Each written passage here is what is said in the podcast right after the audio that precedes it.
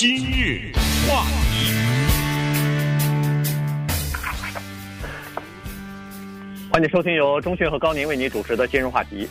在我们网站上呢，有很多留言哈。这个留言当中呢，有好几次啊，都有听众呢强烈的说，你们在今日话题当中应该谈一个话题，这个是华人比较关心的啊，尤其是华人的家长啊、学生啊都关心的，这个就是 SCA 五这个提案的问题啊。所以呢，今天我们就抽点时间把这个事情跟大家稍微的讲一下，什么是 SCA 五以及它。大概的内容是什么样子？那么还有哪些呃这个支持的意见或者是反对的意见啊？呃，来给我们的听众呢做一个参考。SCA 五啊，呃，确确切的说应该是 ACA 五啊，呃，SCA SCA 五是哦对对，二零一二年的了啊，对对，现在改头换面了，对对，呃，情况是差不多啊，内容都是一样的，只不过他新提出来了，嗯，呃，所以呢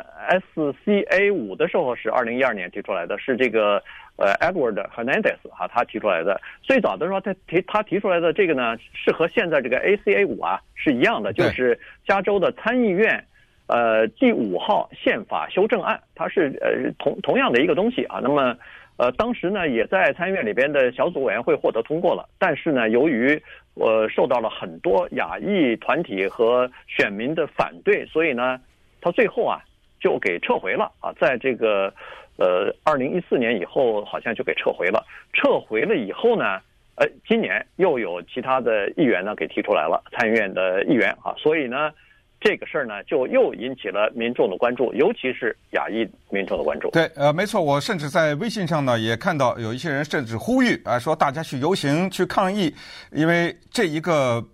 宪法修正案一旦通过的话，对亚裔的学生入学啊是造成不利的，对。黑人和西语人，甚至是印第安人等等是有帮助的，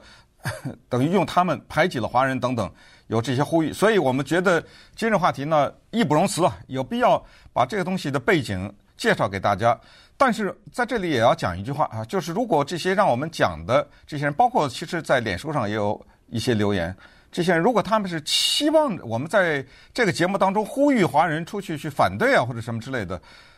那对不起，那我可能我们不一定能够达到你的这个愿望，因为这个决定不是我们能决定的。这个我们所能决定，我们所能做的是尽一切的努力，把这个事情的背景和来龙去脉给你讲清楚。最后呢，还是听者你们自己要做出这个决定。为什么这么说呢？因为现在说的这个法案、那个法案呢，不是这帮议员通过就完了，他要真的通过，得老百姓去投票去。因为什么呢？因为这个宪呃涉及到了对宪法的修改，州的宪法，你修改宪法哪能是几个议员在那儿投了票就算数？你这些委员会通过，那个委员会通过，但是最终要放到老百姓的面前，让民众去投票去。所以这个话题就变得至关的重要。那今天呢，要给大家先把一些基本的概念理清楚，然后你就做这个决定。什么什么叫做 SCA？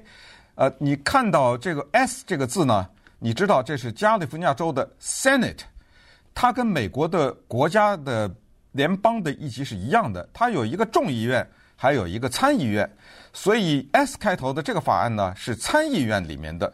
现在变成 ACA 呢是 Assembly，Assembly 呢就等于是它的众议院，呃，所以这两个你就把它跟美国的联邦政府啊连在一起，就比较能够听得明白了。在参议院里面，二零一二年的时候，有一个叫 Ed Hernandez 的人，从这个名字就可以听出来，他是一个西语裔的人。从他的姓可以听出来，那他当时就在推行一个东西。为什么现在要讲二零一二年呢？因为现在二零二零年的这个 ACA 啊，是那个二零一二年的 SCA 的。我们开玩笑的叫借尸还魂呐，你知道？嗯、你可以可以这么说啊，就翻版了。呃、对，它是它的一个翻版，所以有必要先把那个二零一二年的给大家介绍一下。尽管呃有些人可能还记忆犹新，因为当时呼声很大，对加州的民主党的那几个参议员来说压力也很大。我记得当时什什么周本利啊，什么 这些人，对对，压力都很大。本来在这也跟大家，他们都是赞成的。那后来在。亚裔的压力之下，他们又提出新的条件呢，又呃修改啊，怎么最后就无疾而终了？这么说了哈，那个是干嘛的呢？SCA 它是这么的一个东西，这个呢，要从一九九六年在加利福尼亚州发生的一件事情讲起。不讲一九九六年，根本没法讲 SCA 或者是 ACA。那有人说我家里没孩子，或者说我的孩子都已经上完了大学。有的人说我在纽约，管你加州什么？呃，大错。你一定要关心，因为这个事情关系到每一个在美国生活的华人。你一定要生活在这儿，你一定要了解他这是。这闹什么？在抗议什么？或者他在赞成什么？这背后的有什么原因？一九九六年呢，加利福尼亚州再一次在美国变成了率先的领导的一个州。他做了一件事情，这件事情对美国的历史在二十世纪的下半叶是产生的深远的影响。我们看看一九九六年加州的民众投票做了一个什么样的决定。对，如果还记得那个时候已经来了美国的，尤其是在加州啊，这个主要是加州的二零九号提案，那么你就还会记得呢。当时通过的是二零九号提案，这个二零九号提案是非同小可，他在美国第一次以一个州啊的名义，明确的宣布说是在加州的公立大学系统里边，在录取新生的时候，禁止执行平权法案。平权法案我们都知道，这个是照顾少数族裔的，叫做种族倾斜的政策。也就是说，由于历史上的原因啊，这个基本上归咎就是三三三类人吧。一是最大的就是呃黑人啊，第二呢就是这个印第安人，这是呃当地的土著嘛。第三就是各种的少数族裔啊。那么呃，因为历史方面的原因呢，这些这三类人他们的收入比较低。住的地方比较贫穷，所以他们没有，呃，公平的，或者说是没有办法啊，从整体来说得到公平的教育的机会，尤其是在大学方面，因为这些，呃，种族的这个这些族裔的家人，他们有很多都是祖祖代代都没上过大学，连高中都没毕业，甚至还有文盲呢。所以呢，对他们来说，要上大学是非常不容易的。那么，于是要为了提高他们的社会和经济地位的话，呃，给他们提供一个，呃，平等受教育的机会，尤其是高等教育的机会，这是非常重要的。于是呢，就产生了平权法案，就是说，当你的分数，当你在其他方面的这个条件略低于白人主流白人的话，哎，因为你是少数族裔，你是因为有历史原因等等等等，所以你可以呃加点分儿啊。那么这样的话呢，把你的这个起跑线啊，呃。本来是落后的，但是给你往前拉一点儿，那这样的话呢，就可以至少保证某一些人啊，呃，比较优秀的一些人呢，就可以进入到大学里边去接受这个教育。那这个是平权法案，但是在一九九六年的时候，加州通过的二零九号提案，明确的规定在公立大学里边禁止执行平权法案。对，当时的那这就这就对一执行就是。二十多年。顺便说一下，这个二零九的呢，为什么要多讲两句？二零九至关重要，因为今天我们要讲接下来这个话题，一直要提到二零九，二零九，二零九呢，它涵盖的不光是教育啊，二零九涵盖三大领域，教育是最后一个啊。第一大领域叫做 public employment，就是拿政府的钱，就公共的所有的公共的这种雇佣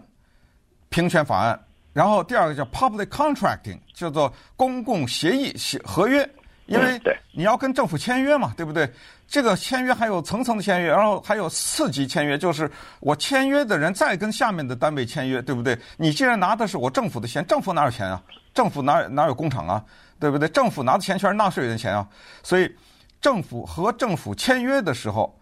要。有平权法案，然后最后才是 public education，第三项才是教育。所以今天我们谈到的，S E 也好，A C 也好，注意它都不只是教育，只是现在呢，有些人把这个教育这个给摘出来了从里面，但是它涵盖的面远远超过了教育。你等等一下，我们就告诉大家，呃，当他们提出来 ACA 的时候，他说的是什么东西？教育的部分在里面占的不是那么高啊。但是呢，在一九九六年，这个是一个里程碑一样的投票。呃，一九九六年的二零九呢，是加州的居民说：“对不起，我们反对，我们不让你在公共雇佣、公共合约和公共教育这三大方面采取平权法案。平权法案是什么呢？平权法案除了说的刚才照顾的黑人也好、印第安人也好、西域人也好，还有一个女性，这个也很重要，因为女性你不要觉得她是上大学是怎么怎么样，女性光光光非常重要，就是最重要就是叫公共雇用。呃，在雇人的时候，女性有的公司就是因为你是女的，我不雇你。呃，所以这个里面有在这个平权法案里面呢，也包含对女性的照顾，有族裔的，有还有一个叫做出生地，哎呀，这个也都是很重要。就是我不不管你的族裔什么，我先看你在哪儿出生的，你不是在美国出生的，或者怎么怎么样，我就对你有些歧视。所以这些呢，都是平权法案里面涵盖内容。所以今天的话题特别重要，指出这一点，因为。千万不要给华人一种错误的感觉，就是我我就是我们华人呢，不要觉得哦，平权法案就是上大学，呃，没有啊，平权法案上大学是其中的一小部分，它的面非常的广，甚至它还在你的小型企业，对不对？你可不可以拿到政府的贷款呢？这是一大块的东西。好，那我们就把一九九六年呢发生的这个事，就大家先记住啊，我们再接下来往下走，就是一九九六年的时候，加州居民推翻了。一个叫做平权法案的东西。好，那么接下来怎么就跟现在有关系呢？咱们稍待一会儿，咱们再慢慢聊。今日话题，欢迎继续收听由中讯和高宁为您主持的今日话题。呃，今天跟大家讲的呢是加州的 CAC 五这个提案啊。那么呃，刚才说了，二零九号提案，一九九六年通过的呢。是在加州的这个三大部门、三大领域吧，一个是公共就业，一个是这个公共合约，还有一个就是公共教育。这三个领域呢，呃，禁止实行叫做平权法案啊，那个是二零零九年。那现在提出来的呢，就是刚好要废除这个了。这个 ACA 的五号提案啊，它主要是要对加州宪法第三十一章的某些规定要进行修改。这三十一章。是什么东西呢？它主要的内容就是规定加州政府的政策倾斜和政策偏向的这个问题。所以呢，原来是说不能有任何的倾斜，所有的人一律对待。但是现在，呃，这个议员啊，加州的呃众议院的议员提出来说，还是应该有一些区别对待，因为这三大，这刚才所说的这个，呃，不管是黑人也好，西语也好，还是少数族裔和印第安人啊，土著人也好。他们的起点本来就低，所以我们要帮助他们。所以他们提出来，就是在提这个提案的时候呢，也有一些数据的支持。你比如说，他说，二零一五年的一项研究表明说，呃，这个女性和少数族裔所拥有的呃公司啊、企业啊，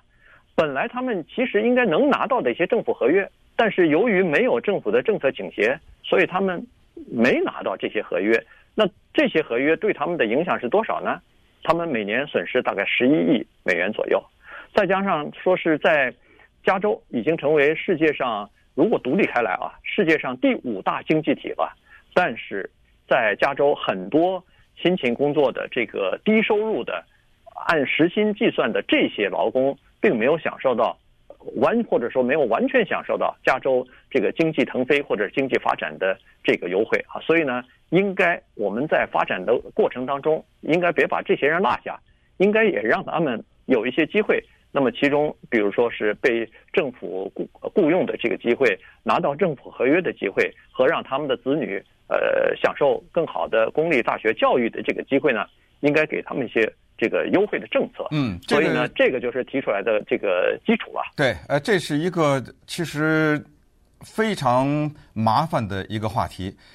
这个话题你要想把它理解清楚，可能有的时候你必须得假设你是那个族裔的人。那同时，华人或者整个的亚裔在这个问题上呢，也有鲜明的立场，而且是非常可以理解的立场。等一会儿告诉大家，华人的立场为什么叫做非常可以理解，因为我们也有自己的一套说法。这套说法呢，它也是能够有。强烈的说服力的啊，这这个也都是我们血汗换来的一些，今天能换来的一些成就，所以这个话题才变得非常的复杂，而且它需要更加的冷静的、理智的对待。那刚才说到的这一系列什么少数族裔他们的生意的损失啊等等，这些是谁说的呢？这些都是一个叫 Shirley Weber 的人说的，二零一二年的时候，那个人叫做 Ed Hernandez，他是一个参议员，西语裔的。现在呢，这个 Shirley Weber 呢，她是一个众议员，她是黑人女性。所以这一次的 ACA 五是三个众议员提出，但是他 是最主要的那个，他是我们南加州圣地亚哥选区选出来的加州的众议员。他说的这番话就是少数族裔损失了十一亿啊什么之类的哈，每一年损失啊什么之类。同时，他也指出，当然，我现现在要说一些他指出的东西，如果你有质疑的话，你可以去质疑他。那你质疑了以后，你的论点就更加能站得住脚，对不对？你比如说，呃，他说的这个不对，呃，自从加州废除了平权法案以后，没有那个少数族裔损失十一亿。不但没损失，反而增加了，那他就站不住脚了嘛，对不对？哎，这个就是我们正常的一个讨论的平台，而不是辱骂。因为我记得当时二零一二年的时候，对 Ed Hernandez 可是有可是有辱骂呀，呃，可是呃有很多的辱骂啊，这个就没什么意思了啊，就这么讨论就没什么意思了。好，那我们再看他说什么啊？Shirley Weber 呢？他说除了这十几亿每年的损失之外呢，他重点的提的女性，女性啊。在加利福尼亚州，她的收入是每男的每拿一块钱，她拿八毛。注意，这还指的是同样的工作啊，呃，不同样的工作没法比。但是如果你再细分的话，你把加利福尼亚州的女性分成叫做有色人种，那这里面咱们就直接说是黑人，或者是单身母亲的话，那他们和男人做同样的工作，男人拿一块钱，他只拿到六毛。这他从哪里来的这个数字？什么研究机构统计出来的？你要有兴趣的话，你可以去追究啊。但是这是他说的。接下来还有，就是加州的公立的系统当中，包括大学哈，还有就是加州的州政府这个当中呢，对于女性的雇佣，尤其是大学里面，在大学里大家知道有一种东西叫做全职教授啊，tenured faculty，这种全职教授，咱们再数一数女人的人数，哎，才发现。只占三分之一，可是女性的人口在加州可不是三分之一啊，对不对？哎，所以这是怎么去？如果你再往下追究，说那在加州的，比如说董事会，加州的大学的这个董事会里面的女性是多少？那就更少了。然后再看加州的大学里面的，这这最后这才说到大学，就是大学里面的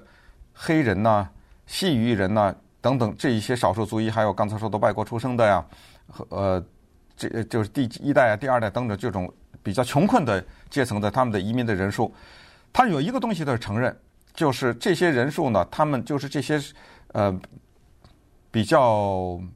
低层的这些呃人呢，他们的高中毕业率啊什么都有所提高，什么对他们的照顾呢也有一些体现，但是远远不能反映和他们的人口的比例。就这么回事儿，嗯，所以呢，他就说，这个就是他提出来的理由，就是说应该给予平权法法案了啊，应该给他们一些照顾，就是推翻二零九，对，对不对？把这个二，哎，对，把二零九法案等于是完全推翻。还有就是加州宪法中叫做第三十一条第一款，就是对对，就是要进行这个宪法的修改，嗯，才可以这样做啊。所以呢，这个就是 ACA 五整个的内容核心就是在这个地方。那当然了，在呃加州呢，或者说在整个的这个亚裔方面呢，我们的这个心情是比较复杂和比较矛盾的。首先，二零九号法案如果提就是废除的话，哈，在这里头呢，它因为刚才说了，包括三大领域，一个是公共就业，一个是公共合约，另外一个就是公共教育。我们对公共就业和公共合约是赞成的。因为在公共就业方面，在这个政府，尤其是管理层的这些职位方面，我们亚裔人是不够的，是缺的，所以我们希望有更多的人进入到这个领域当中去。合约也是一样，各个中小企业、少数族裔拥有的中小企业，咱们其他的不说，这个华裔的这个中小企业那多了去了哈。所以，如果要是能有一些偏向倾斜的政策，让我们能得能得到一些政府的这个合约的话。那那何乐不为呢？那增增加了一个收入啊，那我们是愿意的。然而，我们坚决的是反对这个入学方面给予这个政策的倾斜。对，我想应该确切的是部分亚裔，啊，对，哎，应该这个是比较正确的说法，不是全体的啊，这这个不是，对对，我我们说的不可能完全啊，全部都是我们说的就是大部分，嗯，呃，或者说是呃这个发生的，我们能听到的就是亚裔呢，他在这方面呢，他是不赞成的，或者说是反对的，原因是什么？原因大家都很理解啊，就是我们亚裔辛辛苦苦来到美国。我们对教育的重视，我们孩子在这方面的努力，然后得到的比较高的分数。如果要是您限制的话，把那个名额要多给一些给其他的族裔，比如说黑人呐，或者是西语、印第安人的话，那每个大学录取的人数是有限的。如果您给他了，我们这儿就少了。所以呢，在这种情况之下，实行。就是废除呃，就是有了平权法案之后啊，废除二零九之后呢，在大学入学方面，亚裔的学生就是输家了，他们的人数可能或者是比例可能就会受到限制。对，所以这就是我们今天探讨的一个核心的问题。所以挺挺有意思的措辞哈，就是二零九呢，这个法案是推翻了平权法案，现在呢是要推翻一个推翻平权法案的法案。对对不对？就是要别不要绕，就是说要恢复平权法案。对对对，所以我是告诉大家，有的时候这些法案呢，它的措辞是挺微妙的啊，就是告诉大家要清楚，这是要推翻一个推翻平权法案的法案，呃，是这么一个一个努力，最终要公民投票。那么，所以呢，接下来可能我们得稍微谈几句关于平权法案的事情啊。我其实我接触平权法案呢。最早是在一九九一年，那个时候在节目当中我也说过多次。当时美国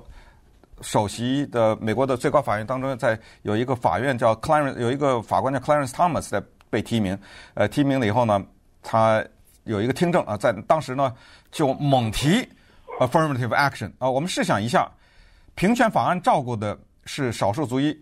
刚才说到雇佣什么是也包括华裔啊，肯定的啊，这是毫无疑问的。呃，但是当然说到大学的，那现在随着慢慢的我们的地位的改变有所改变，但是最初的时候肯定是华裔，包括当时还说什么美国的电视台主播什么没有什么亚裔啊，呃，不是华裔就是亚裔了。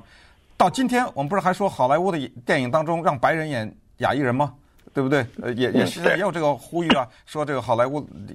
他们在选演员的时候不选亚裔啊什么之类，也有很多这些东西。所以稍等会儿呢，我们把这个东西也再。再稍微聊一聊，然后进而呢，再看一些人呐，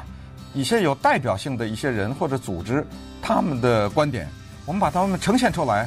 你呢两边都听听，然后你做出一下自己的判断。今日话题，欢迎继续收听由中讯和高宁为您主持的今日话题。今天我们来聊一下加州的这个立法的程序。啊，现在 ACAA 五呃正在进行呢，呃，在五月份的时候呢，它已经通过了第二关了。就是在就业和这个退休，呃，委员会的上头呢，已经获得通过了哈，所以接下来恐怕就是全院，就是呃众议院啊，要进行一次表决。那么在表决如果通过的话呢，它就要放到十一月份那个大选的选票上了。所以加州的所有的选民都要对这个事情呢，要进行呃支持或者是赞成的这样的一个投票哈，来决定它到底是不是应该恢复平权法案。那么。呃，在平权法案这个问题上呢，我们再看一下全国的这个民调哈，在民调当中呢，非常有意思，在平权法案，呃，大部分的人是支持的，支持平权法案，但是具体到在大学录取新生的时候，是不是应该考虑平权法案的问题？是不是应该给予一个人根据他的种族、根据他的肤色来决定，呃，或者是性别来决定，呃，给他倾斜政策、给他优惠的时候？哎，大部分的人是反对的，所以这个就有意思了。你看啊，在二零一三年的时候，这当然比较早了，七年之前，盖洛普进行了一次民调，在那次民调当中呢，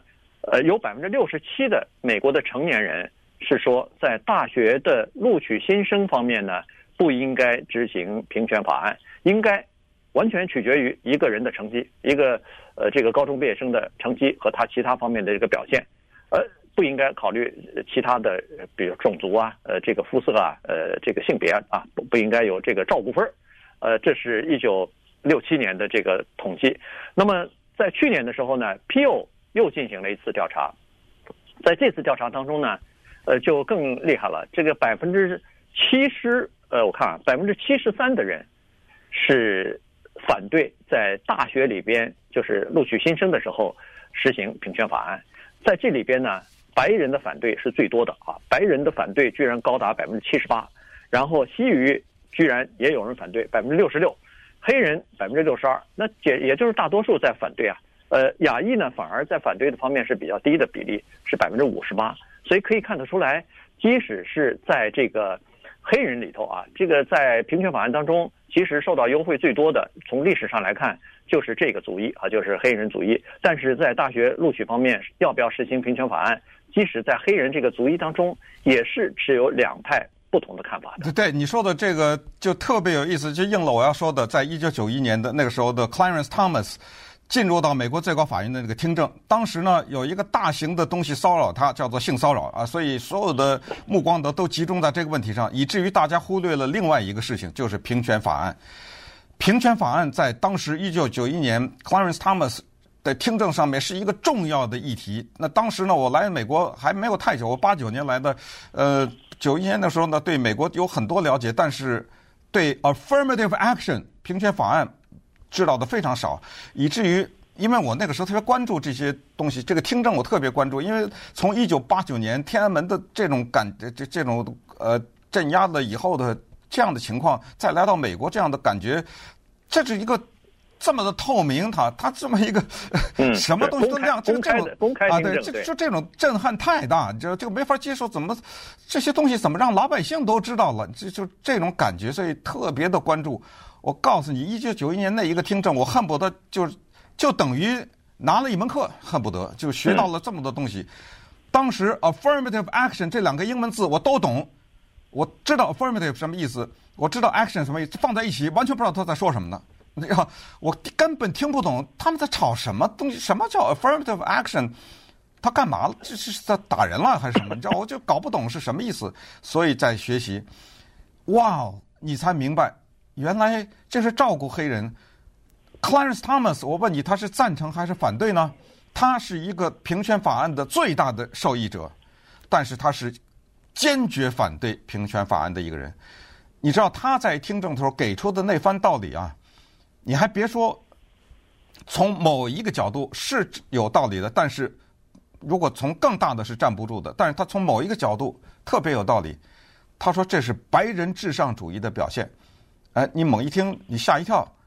哎，我照顾你，这就是打压白人至上。我让给你加了分了，让你进来，给你增加机会，这怎么是白人至上啊？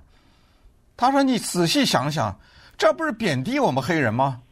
你上大学啊，你的分数低，我给你几分，这叫照顾啊？你这不是明白的告诉全世界我黑人智商低吗？呃，对 对不对？呃，这这你你这是一种，这是一个太明显的一个歧视，你少来。”什么平权法案听起来怎么照顾他？就是你加固了对黑人智商低的一个刻板的印象，是白人至上主义的歧视。呃，大那个瞪着大眼睛在那儿，就他 就呱呱的说这个东西。你你对你别说，现在有一些支持就是呃就是反对这个平权法案的人，他也是这么说。他说你这么这不是侮辱少数族裔吗？对，你把人家的辛勤的努力，你把人家取得的成就。呃最后一句话都说啊，这是我照顾你的，对，对这这一下把人家所有的东西都给抹平了，没错，不行啊。呃，你想想，现在任何一个黑人啊，假如他进到哈佛去了，人家说哦，你哪儿毕业的？哈佛。你你可能哦，你黑人你怎么进得去啊？这是被照顾进去了，你知道？这确实是，这确实是太呃太。顺便说，那个汤姆斯也是哈佛的啊，呃，我我忘了是哈佛还是耶鲁，反正也是这这样的名校毕业的。所以就是说，呃，在这儿呢，我们就了解他。那么接下来呢，就是华人或者是亚裔了啊。有一个四个字特别可怕，叫少数族裔。因为少数族裔为什么这四个字可怕？他一哗的一下啊，把一大堆，甚至可以说是。特别不同情况的人，给拢在一起了，呃，所以其实呢，在二零一六年总统大选的时候和现在都看出来，就是在少数族裔，还不要说少数族裔这这么大的一个字，再给他二除以二，再变成亚裔，这都不行。在亚裔这两个字里面，那含的内容很多，这就是为什么在二零一六年大选的时候，以及在现在的时候呢，有些华裔叫做想把自己从少数族裔这儿给摘出来。呃，对，就 我从亚裔那摘出来，你别给我这一起算，我跟他不一样，呃，我是要把它给摘出来，所以这又回到我们昨天的讲的这些话题等等啊，这都是关联在一起的。所以在一个很大的所谓的争取民权的轰轰烈烈运动当中呢，这个 ACA 五是一个不容忽视的一个存在，它是另外一种形式存在。所以亚裔呢，它也有特别在这方面的一些人呢，我们今天就只说华裔好了啊，就有特别明确的立场。呃，这就是我们在这个问题上，我们是反对的。我们的原因如下，呃，这就是刚才说的这一套呢，现在在这儿就找回来了，知道吧？嗯，这个呃，亚裔呢，他是这样子哈，他我们可能会跟大家讲两个不同的这个呃两个不同的角度吧。呃，一个呢，就是在推动呃亚裔投票反对呃这个叫做 A ACA 五。这个提案的人啊，这个是一个组织，就是呃北加州的一个湾区叫做华人联合会、华人联盟的这样的一个组织。那么它有一些呃道理，还有呢是另外一位，呃就是现在在湾区啊上中学的啊高中，呃高三的一个学生啊，他站在这个一个高中生的立场，他对这个问题的这个看法，当然他代表了许许多多的高中生，同时也代表了。他们的家长啊，就是实际上是代表了相当一部分的这个华裔的这个家长和孩子啊，他们对这个呃 ACA 五提案的这个看法。所以，待会儿我们从这几个角度来看看，您看看是不是有道理？这样，对，呃，首先呢，呃我们了解一个情况啊，我们呃了解一个什么情况呢？就是嗯。在美国的最高法院的历史上啊，有一个里程碑一样的诉讼，这个和一九七三年的那个堕胎法案是非常像的。这个叫呢 California versus Buck。呃，在谈论平权法案的时候，不了解这个诉讼没有可能啊，所以一定要了解这个诉讼，叫做加州和 Buck 之间的诉讼。Alan Buck 是一个优秀的白人呃，他靠着自己的努力，呃然后变成了一个工程师，在美国太空总署。之前呢。呃，他因为家里穷，没钱上学，所以为了拿到学费，他去当兵，还在越南当过兵。呃，所以他呢，后来进入到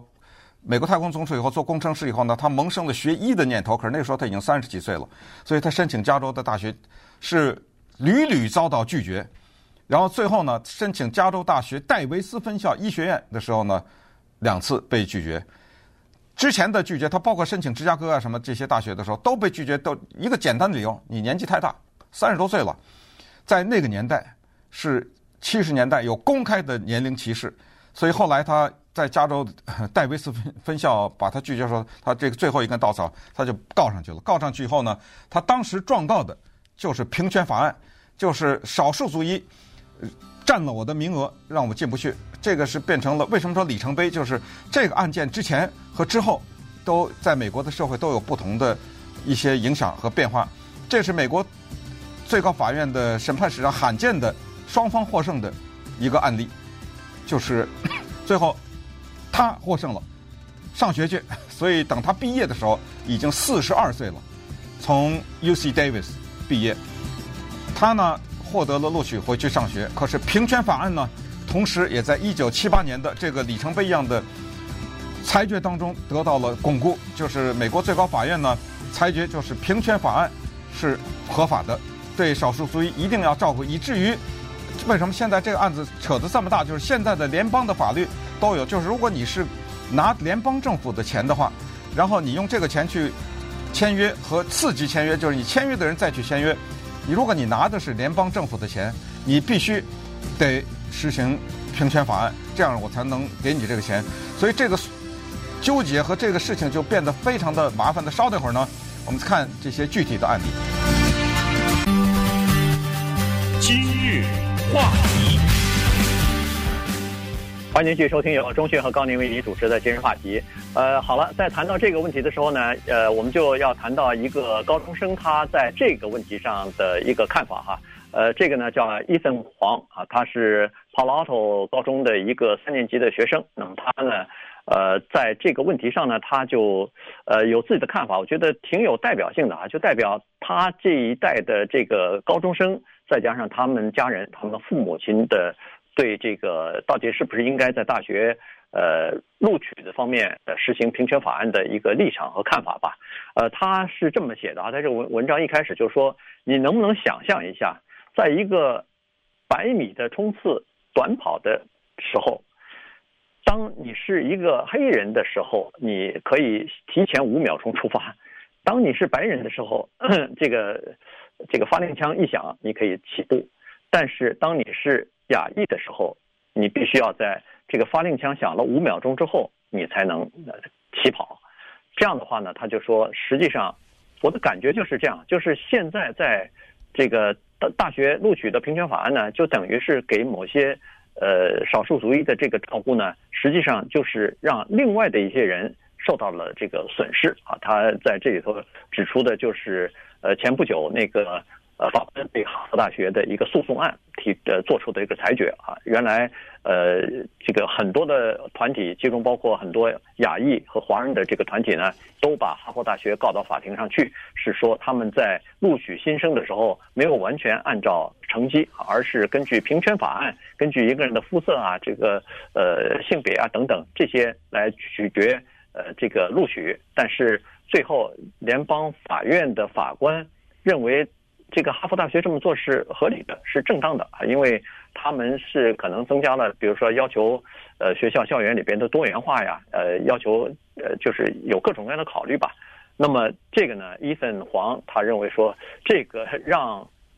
他们这些年轻人啊感觉到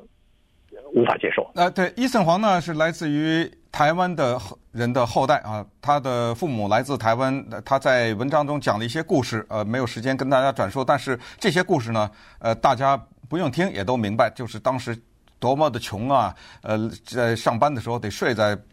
公司啊，为了省钱呐，这个我们听到的叫做省吃俭用啊，这些都提到了，但是呢，呃，他也提到哈佛的诉讼，也提到这些法案呢对族裔的影响特别的有道理。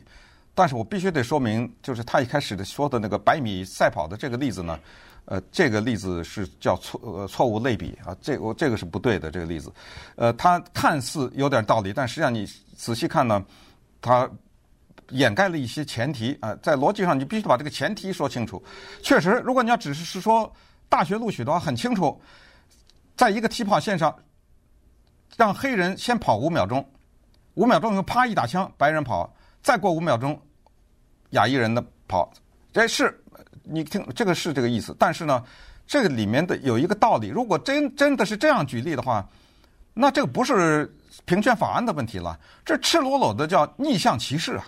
对不对？这是歧视了。这呃，他有一个话，你得先说一句话，这句话不能不说呀。